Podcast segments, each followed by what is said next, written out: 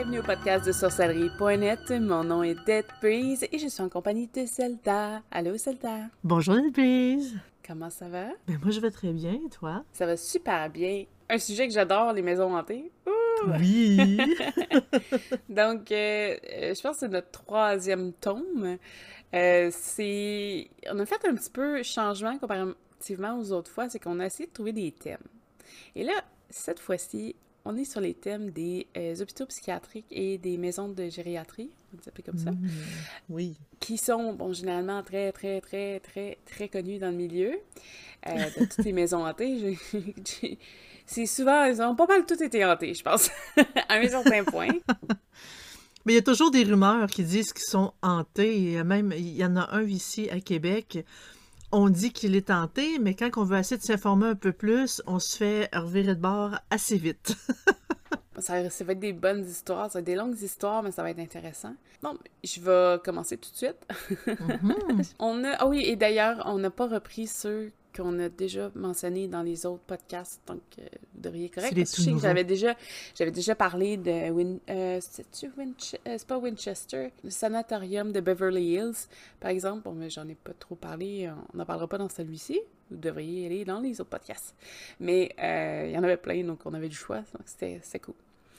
Donc, on a en premier le Taunton State Hospital dans le Massachusetts aux États-Unis. Donc, euh, ouvert en 1854, euh, l'hôpital a été commissionné par le gouvernement pour alléger les, le nombre de cas élevés de cas psychiatriques dans les hôpitaux. Donc, il y avait du débordement, donc ils ont ouvert un, autre centre. Euh, l'hôpital était très grand et séparait les patients par genre et par la sévérité de la maladie mentale. Donc, les bâtiments étaient construits en haut d'une colline afin de fournir aux patients un traitement réel à leur maladie, donc, euh, de l'air frais et une vue paisible.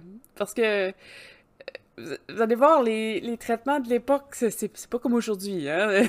ben, si je peux faire un ajout, travaillant en santé mentale, je sais que dans l'histoire, au départ, on pensait que la santé mentale était liée directement, c'est comme au, démon, un esprit tourmenté euh, et tout. Et justement, ils pensaient au départ que l'air frais et des très belles vues allaient guérir. On s'est vite rendu compte que ça marchait pas. Par la suite, ils ont décidé que le travail était la bonne santé mentale. Donc, ils faisaient travailler euh, les, euh, les personnes souffrant de santé mentale pour, ils faisaient faire absolument n'importe quoi. Évidemment, ça marche pas nécessairement. Par la suite, là, whoop, ils ont soudainement découvert que certains médicaments, certains traitements, dont les électrochocs, euh, ce qu'on voit souvent dans certains films qui, sont assez exagérés, je dois l'avouer. J'ai déjà, j'ai déjà assisté à une séance d'électrochoc. C'est impressionnant à voir, mais c'est pas du tout à ce qu'on pense. Et euh, c'est ça. Puis les électrochocs, c'était, c'était vraiment très, très, très, très, très fort à ce moment-là. Et là, si on, avance dans le temps un peu, les premiers médicaments ont sorti pour les autres médicaments pour se rendre compte finalement que, on était capable de plus ou moins contrôler, plus ou moins euh, rendre une vie quand même normale à ce genre de personnes-là. C'est sûr que quand ça fait très longtemps que tu n'es pas traité, c'est très difficile de te soigner. C'est pour ça qu'ils essaient de les prendre au début de la maladie. Mais euh, l'évolution de la santé mentale, on voit que anciennement, c'était quand même assez quelque chose. Puis, pour juste pour venir aux électrochocs, parce que là, vous vous dites, ah, ça existe encore, ces affaires-là. Oui, ça existe encore, mais c'est sous sédation, la personne adore. C'est juste un espèce de, on peut dire un reset du cerveau. C'est vraiment à peine, à peine, à peine, à peine, à peine. C'est juste pour dire, on ne sait pas vraiment pourquoi ça fonctionne, mais ça fonctionne, les patients demandent parce qu'ils se sentent mieux après. C'est drôle à dire, là. Mm. Mais euh, c'est vraiment dans certains cas qu'on les utilise et c'est pas si pire que ça. C'est pas comme ce qu'on voit dans les films. Peut-être anciennement oui, mais plus aujourd'hui. Donc je vous rassure là-dessus. Donc l'évolution de, la santé mentale, tu on est vraiment passé à pas grand, à, rien pantoute jusqu'à aujourd'hui. Maintenant, on est capable de, leur donner quand même une, une vie normale. Fait que c'était ma parenthèse. Oui! Merci pour les informations. Ça va nous servir tout le long de ce podcast Donc, pour euh, Taunton, euh, au cours des huit premières semaines de son ouverture, l'hôpital reçoit 250 patients. En 1873, donc on parle d'à peu près 20 ans plus tard, euh, on note qu'il y a maintenant 500 patients qui vivent activement. La demande pour les soins de santé mentale ne cesse de croître et l'hôpital s'agrandit pour avoir des centres de crise, des soins long terme et un centre juvénile pour les jeunes délinquants les gens qui sont envoyés à Taunton pour recevoir leur traitement ne sont pas forcément des vrais malades mentaux. Donc, euh, oui, ah, il y a des gens qui se font envoyer euh, dans les hôpitaux psychiatriques à l'époque et euh, c'est pas, sont pas vraiment malades.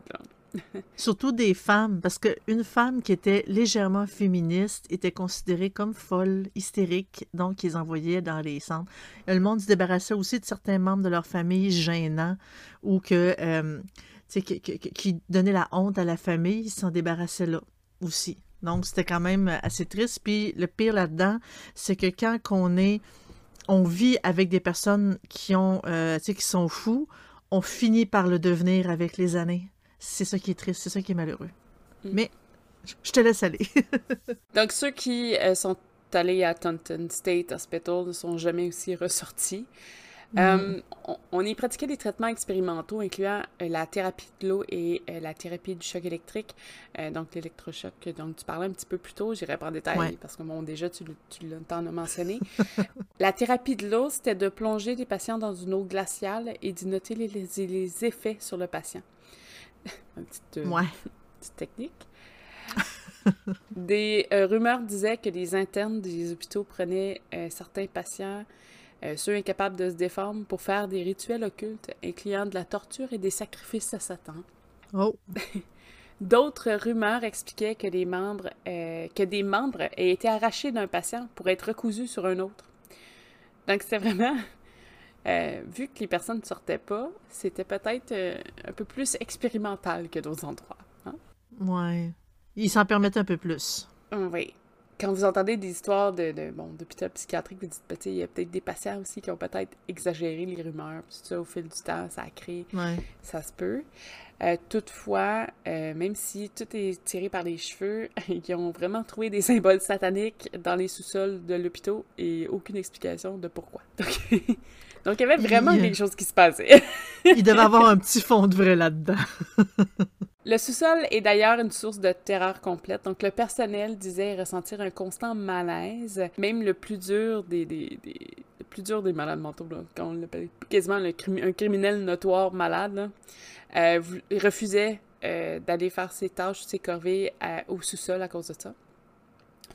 Un des employés aurait tenté de descendre, s'est senti euh, forcé d'arrêter. Il a fermé les yeux, il y aurait eu des flashs, des événements horribles qui auraient été faits. Euh, évidemment, il a quitté son poste le jour même, il n'est jamais revenu sur les lieux.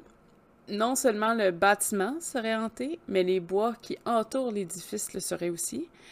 Euh, des rumeurs disent que le personnel euh, bon, allait faire des cultes et des rituels bon, de, tout style. Et les gens disent entendre des gémissements, des cris et de lourds coups provenant de la forêt. Encore aujourd'hui, certains disent toujours les entendre et croient qu'il s'agirait d'esprits qui sont torturés et par le sacré de leur sacrifice auprès de auprès des, divinités. Euh, généralement, d'après moi, c'est Satan qui, qui, vont dire, là, mais des divinités auxquelles ils auraient fait un sacrifice. Plusieurs patients racontent avoir vu un homme les observer dans leur chambre. il apparaît comme une ombre très grande, parfois un peu plus d'une forme solide, toujours masculin. Euh, il apparaît toujours dans un coin d'une pièce, mais aucun est arrivé à voir son visage. D'autres disent euh, que la lumière de leur chambre s'éteint, se rallume de, façon aléatoire. Ils se plaignent aussi d'entendre des bruits dans des espaces vacants de l'hôpital. L'établissement a été fermé partiellement en 1975. Quand même, il y a quand même eu euh, une longue espérance de vie. Euh, en 2008, donc c'est quand même assez récent, il y a eu un feu inexpliqué qui détruit une partie de la construction et malgré les efforts pour la reconstruction et l'analyse des bâtiments, il fut démoli en 2009. Et, euh, mais, même si des histoires de fantômes dans l'hôpital n'existent plus parce qu'il n'y a plus de bâtisses, euh, ceux dans la forêt, par contre, euh, sont, sont, toujours proches. Puis je pense qu'il y a un gros cimetière aussi proche, donc ça, se poursuit encore. Hmm. C'est la première story. une autre, un autre endroit intéressant, c'est le Beechworth Lunatic Asylum. C'est à Victoria, en Australie, euh, premièrement connu sous le nom de Mayday Hills. Lunatic Asylum. Je trouve ça drôle qu'il s'appelle Lunatic dans son nom, tu sais, ça veut dire un peu quelqu'un de perdu, quelqu'un de Mm, lunatique. De lunatique. Mais, mais euh, c'est quand même un peu drôle. Ben, c'était les perceptions qu'il y avait à l'époque, parce qu'à l'époque, ils appelaient pas ça un hôpital, ils appelaient ça vraiment des asiles, des, euh, tu sais, comme des, des centres pour les lunatiques, pour les fous. Ils les appelaient vraiment comme ça. C'est devenu hôpital quand on s'est rendu compte qu'il y avait des médicaments qui existaient pour ça. Il n'y avait aucune gêne. Aucune. L'établissement était chargé euh, de 1200 patients, euh, certains admis pour des troubles super simples, euh, peut-être un peu trop simples. Ça prenait deux signatures de parents ou amis pour t'y faire admettre. Quand même, hein? Euh, donc, si vous aviez deux amis qui, tout d'un coup, vous détestaient de la Vous aimez pas? ils pouvaient vous envoyer à Mayday Hills. Et d'ailleurs, y sortir était toute une autre histoire. hein, parce que Ouais. tu, tu rentres facilement, mais tu ne sors pas facilement. Pour sortir, vous deviez avoir huit signatures certifiant que vous étiez apte à sortir à l'extérieur. Et ça devait être des médecins et des infirmiers. Et comme les médecins et les infirmiers avaient une vision de leurs patients assez négative, Ça euh, arrivait Parce jamais. qu'ils ils étaient. euh, ils les voyaient incapables euh, d'être sauvés. Bah, ça arrivait jamais qu'il y ait quelqu'un qui sortait de là. Donc, Ouais. une fois à Mayday Hills, c'était pour toujours. L'é- L'établissement fut ouvert euh, 128 ans avec une particularité de traitement. Euh, on y croyait que la lune causait les problèmes mentaux et il était refusé d'aller à l'extérieur la nuit sans parasol pour se cacher son éclat. Ce que je trouvais, euh, je pense que c'est la raison, ouais, c'est la raison pourquoi ce, euh, j'ai pris cette maison psychiatrique-là parce que bon, euh, il faut que je fasse des choix là, quand je choisis lesquels que j'envoie au podcast. et je trouvais que cette mentalité-là était étrange et intéressante à la fois. C'est spécial. Parce que eux, ben, je, je me dis, il y en a beaucoup qui faisaient l'espèce de thérapie par le soleil. Donc, est-ce que, en se disant, bon, ben, si le soleil, ça soigne, c'est que la lune, c'est néfaste? Mais avec les histoires de loups-garous aussi qui sortent à la pleine lune, c'est peut-être. euh, De là est peut-être venue l'idée que la lune pourrait être néfaste puis pourrait causer des problèmes. Hmm. Je sais pas. Parce qu'ils pouvaient aller à l'extérieur, mais avec un parasol. C'est Donc, euh, bizarre. Oui. Il y avait ex- 600 hommes et 600 femmes au traitement de l'hôpital. Et l'hôpital était toujours plein. Oui, c'est 1200 patients. C'est 55 ans. Je ne sais pas s'ils calculaient vraiment pile, là, 50-50. mais c'était moitié-moitié. Parce que souvent, il y avait plus de femmes, justement, quand une femme était. euh, vous- vous- je sais pas, mais les vieilles veuves qui traitaient de sorcières, par exemple, ou que Mhm. euh, une jeune fille refusait un mariage, ou euh, elle se rebellait et tout, c'était c'était facile de l'interner. Oui, effectivement. Mais là, je sais pas, c'était pas Là, c'était cause de 50-50. ça. Ouais, J'essaie de voir si j'ai les dates, mais j'ai pas l'air d'avoir la date d'ouverture. En tout cas, pas grave. hein. Euh, donc, euh, euh, les salles de traitement avaient des outils de très haute gamme et les docteurs avaient carte blanche pour expérimenter leur volonté. OK, en gros, c'est un hôpital de torture. Un, un peu. Eh ben, la plupart des hôpitaux qui sont montés, ça allait pas bien. Spoiler! Donc, euh, ben écoute, c'est 128 ans, fait que c'est en, en 1860 quelques là, que ça a été ouvert. Euh, je vois aussi que les traitements en choc, bon, étaient chose commune, mais celui-là, c'était fait en groupe. En gros, Oui, oui, c'était fait en groupe. Je pense que vous, il y avait beaucoup de patients qui avaient son électrochoc en même temps. Euh, Sur des chaises différentes, là, mais. Euh, ils faisaient ça en gang, eux autres. Euh, c'est fermé en 95, en 1995. Euh, ce qui est quand même récent. oui, oui, puis il a roulé 128 ans. Tu sais, il y a des choses, de- pas que c'est traumatisant, mais c'est quand même assez proche. Euh, Oui. Mais c'est souvent, bon, quand il parle de fermeture d'hôpital, c'est qu'avant que ça se rende en fermeture complète, l'hôpital n'était pas complet.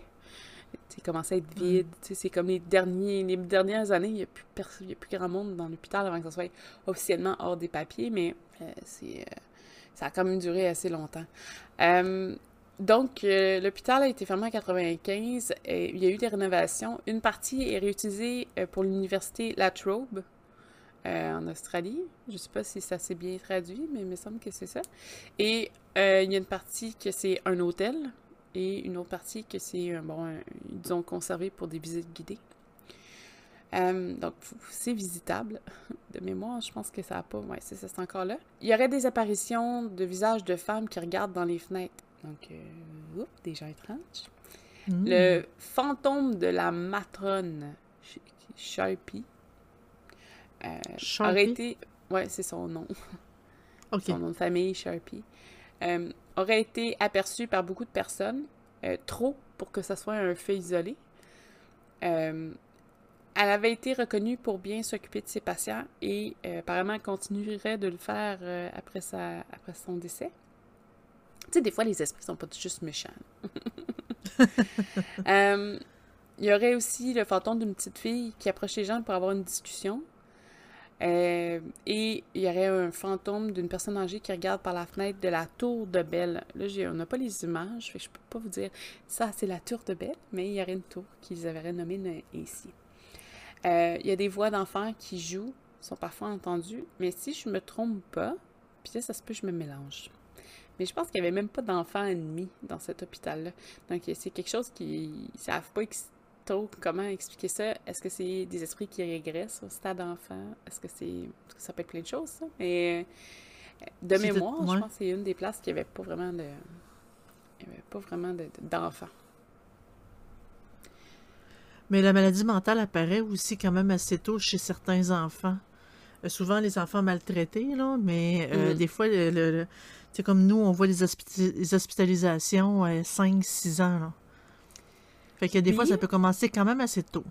Mais généralement, dans les histoires de paranormal, ils décrivent qu'il y, a une aile juvénile ou... Euh, parce que j'ai y a des trucs, des fois, j'ai enlevé parce que ça ça marchait pas, mais je pense pas que ça soit celui-là. Euh, ben, pas que ça marchait pas. juste que des fois, ça, on dirait que ça, ça, apporte rien. J'en ai un qui est quand même assez spécial, euh, parce que, bon, bon, ça parle de, de Tchernobyl. C'est le... Ah, c'est sûr, je te montre ça. Le Pripyat Hospital. Donc, euh, je m'excuse, je ne parle pas ukrainien, mais... Oh, je pense mais je pense que ça se dit comme ça, Pripyat. Ah. Ah, je, je, je veux pas des. J'ai tellement de. Des fois, tu. Je dis des trucs, puis je réussis quand même à, tout mélanger, donc euh, je m'excuse d'avance. C'est sûr, je vais, je vais débaptiser une coupe d'endroits, c'est ça, c'est ça. Et donc, construit dans les années 1970 avec une capacité de 400 personnes, il s'agit de l'unique hôpital pour une population de 50 000 citoyens. Euh, dans la nuit. Puis, euh, je vous fais pas de surprise, ça a rapport avec l'explosion de Tchernobyl. Donc, euh, dans la nuit du 26 avril 1986, euh, alors que les ingénieurs du réacteur de Tchernobyl firent un test de routine sur le réacteur 4, quelque, chose ne tourne pas rond et cause un des plus grands accidents nucléaires de l'histoire. Hein? Je pense qu'on sait tous de mm. lequel il s'agit. Oui, on en a tous entendu parler, je crois. Donc, euh, le personnel d'urgence, malgré euh, leurs habits protecteurs, furent envoyés à l'hôpital de Pripyat et après été exposés à des doses létales de radiation. J'ai, euh, je sais que cette histoire-là, je l'ai quand même assez purée sur tous les détails à côté qui n'étaient pas... parce que là, il, expliquait qu'il a envoyé tant de véhicules de pompiers, puis tout ça. Puis j'étais comme, ben, ça ne serait pas dans mon histoire de, de fantôme, là, mais... Euh, puis celle-là est tout petite d'ailleurs. Euh, les, euh, mais le fait que les pompiers qui, ont essayé bon, d'éteindre les feux, tout ça, avaient leur uniforme est important dans l'histoire. Donc, on rapporte que des problèmes paranormaux existaient dans la ville avant l'explosion arrive, avant que l'explosion arrive. Une semaine avant la fameuse explosion, donc, plusieurs personnes ont rapporté avoir vu un oiseau étrange dans le ciel. La créature était noire, avait une largeur de 20 pieds alors que les ailes étaient en expansion et semblait être sans tête avec des yeux rouges. Là, j'ai pas trop compris si les gens voyaient pas de tête, c'est un oiseau sans tête, ouais. il y avait une tête mais il y avait les yeux rouges. Est-ce que c'est deux perceptions différentes peut-être? Ben, c'est parce que normalement, s'il n'y a pas de tête, c'est ouais, ça, il peut pas avoir des yeux rouges s'il n'y a pas de tête. là. C'est collé sur ses épaules. bon, là, on dirait pas de coup. il a nommé l'oiseau noir de Tchernobyl. Donc, le fameux, euh, le fameux oiseau de, de feu. Ben, pas de feu. Ouais. Euh, ceux qui ont aperçu la créature ont été tourmentés par des cauchemars, ont reçu des appels suspects juste avant le désastre. Euh, donc, leur téléphone sonnait pour, dire des trucs étranges. Certains aussi disent avoir vu la bête dans le ciel de Tchernobyl, tout juste après l'explosion, qui tournait en rond à travers les nuages de fumée. C'est quand même assez spécial. Je l'ai rentré dans, en tout cas pour euh, des trucs hantés, pour autre chose, mais principalement, je trouvais que ça sortait de l'ordinaire un petit peu comme histoire. L'espèce d'apparition qui apparaît juste avant, fait, quelques, quelques coups étranges, puis oups, euh, se présente au moment, de, du, problème. Ça se peut-tu que ce soit, il y en a un qui est, qui est dit Ah oui, je me souviens, j'ai vu tel oiseau, et là, avec le bouche à oreille, c'est venu que l'oiseau a exagéré beaucoup, puis que tout le monde l'aurait vu soudainement. Mais c'est parce que le problème, c'est qu'il est, est, à deux occasions complètement différentes.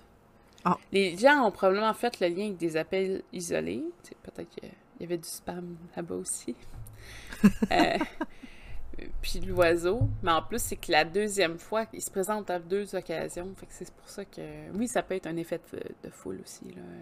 Je ne rappelle plus le terme exact, mais c'est quand quelqu'un se met à croire à une histoire, il la répète à plusieurs personnes, puis après ça, les autres s'y envoient. Oui, je l'ai vu moi aussi. Les autres ont tendance à le croire parce que là, il y en a deux, trois, quatre. Ils n'appellent pas ça des hystéries. Ils appellent pas ça des hystéries collectives. Hystérie collective? Ah, peut-être.